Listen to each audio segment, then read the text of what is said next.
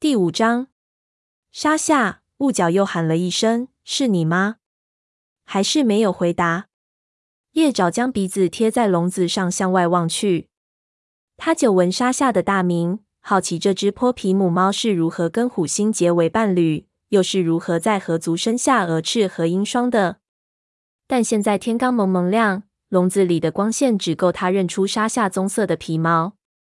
他蜷成一团。缩在笼子的最后方，一直待在两脚兽将它塞进笼子里的地方。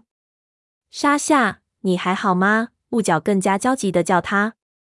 他需要时间恢复。柯蒂建议道：“新来者都是这么安静的。”我不需要时间恢复。一个声音愤愤不平地嘶叫道：“他们怎么敢把我关到这儿来？一旦我出去了，一定把那个两脚兽撕成碎片。”你在森林里干什么？雾角问：“我想看看我的孩子。”沙夏回答道：“我听说两脚兽在森林里搞破坏，我要来看看他们有没有事。我不久前才看到蛾翅。”叶爪说：“他好好的，很快就要成为一名巫医了。”“你是谁？”沙夏问道。“我是叶爪，雷族的巫医学徒。”叶爪告诉他：“我跟蛾翅是好朋友。”“你也认识鹰双吗？”沙夏问道。他没什么事吧？叶爪没有回答。当沙夏另一个孩子的身影浮现在他的脑海时，叶爪感觉爪子一阵刺痛。鹰双的眼睛仿佛秃夜季的天空，蓝得耀眼，却冷酷无比。他的肩膀宽阔有力，简直有其他武士的两倍大。叶爪最后一次看到他时，他威胁利伟要把利伟拖到合族营地，因为利伟误入了合族的领地。索性蛾翅说服了他。雾角从他的笼子里喊道：“鹰双没事儿，我昨天还看到他了。”谢天谢地，沙夏长出了一口气。他流露出大松一口气的感觉，令叶爪很惊奇。他说话的样子跟族群猫后没什么两样啊。他隔着笼子悄声对柯蒂说：“当然了。”柯蒂一直在静静的听着他们的对话。他在说自己的孩子。别忘了，它是一只母猫，在这一点上，它和其他任何一只母猫没有区别。但是它离开了它们，让它们在河族长大。叶爪惊呼道：“他几乎忘了应该小声点。为什么他不待在河族，自己抚养孩子？”柯蒂同样感到不解。沙夏不是族群猫，叶爪跟他解释道：“它是一只泼皮猫。”说的对。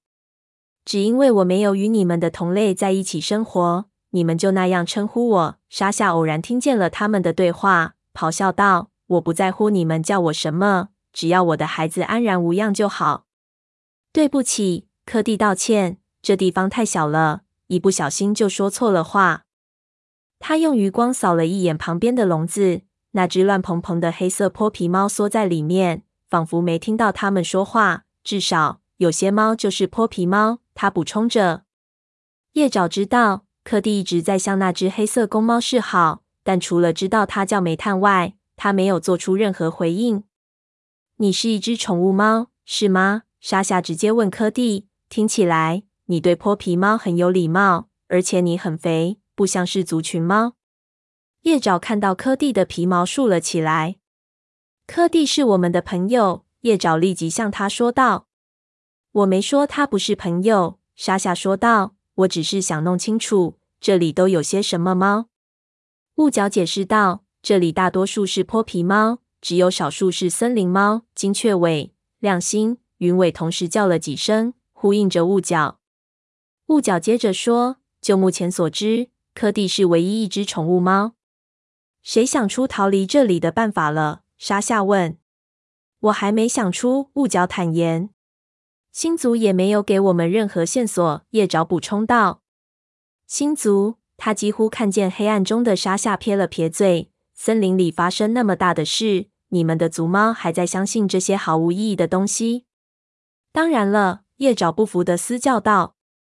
好吧，那请代我祈祷一句吧，幼崽。沙夏出乎意料的说：“我觉得我们要尽可能多的寻求帮助。”已经过了正午。阳光余温开始减弱，两脚兽要来了。柯蒂对其他猫说：“远处传来两脚兽的怪物的轰鸣声。”叶爪听到外面传来爪子声，本能的往笼子后方一缩。笼子门打开了，两角兽放了些猫食。你想通过叫声让两角兽心生恻隐放了我们，这是行不通的。叶爪冲柯蒂而语。两角兽正一个个打开笼子，放进食物。我也觉得不行。柯蒂耸耸肩，但取得他的信任总没坏处。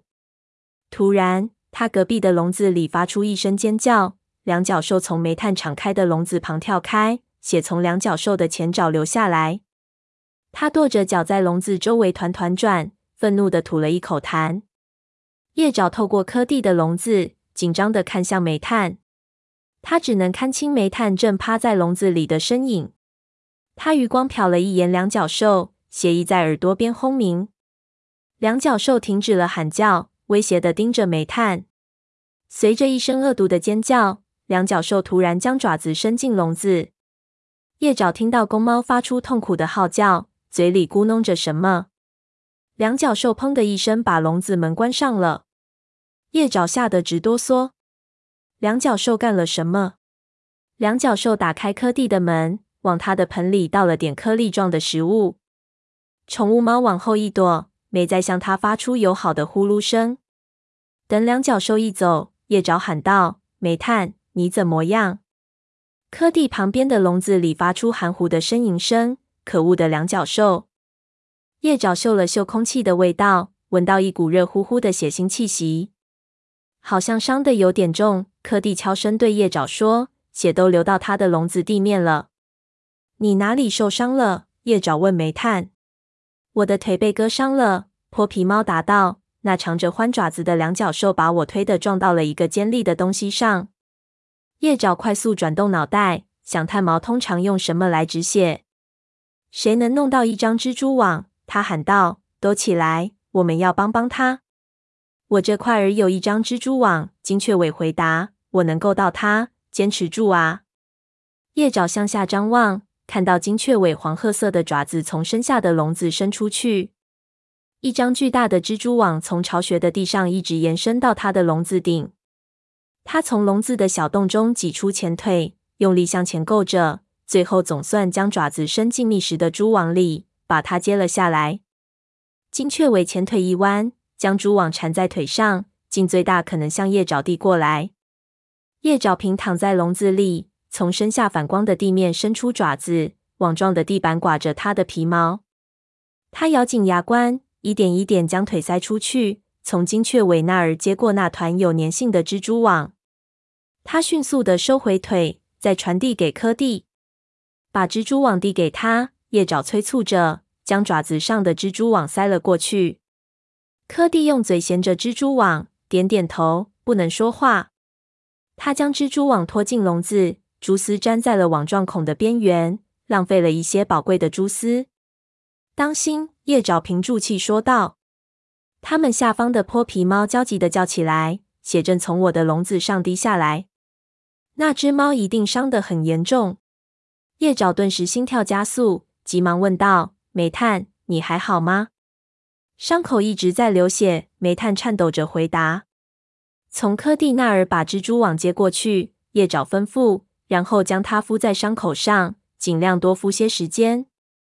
叶爪听见柯蒂呼吸困难地将蜘蛛网递向隔壁笼子，那里传来煤炭的爪子在浸血的地板上的剐擦声。别慌，煤炭，叶爪说道：“只要把蜘蛛网敷在伤口上，就没事了。”蜘蛛网已经被血浸透了，煤炭喘息着说：“没关系。”叶爪安慰他：“无论怎么流血，蜘蛛网都能止住，只要按住别移动就行了。”他静静地等着。巢穴里一片寂静，叶爪开始感觉想吐。他强迫自己放松，开始深呼吸。他好些了吗？过了一会儿，亮星叫道：“我上面不再往下滴血了。”煤炭笼子下方的泼皮猫报告道：“煤炭！”叶爪喊他：“你怎么样了？”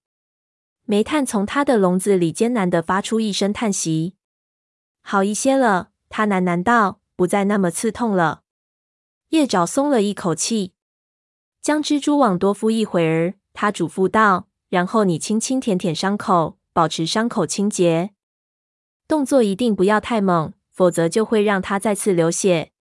叶爪，干得漂亮！柯蒂对他耳语道。叶爪眨了眨眼睛。自从被抓住以来，他第一次感觉自己还有一些用。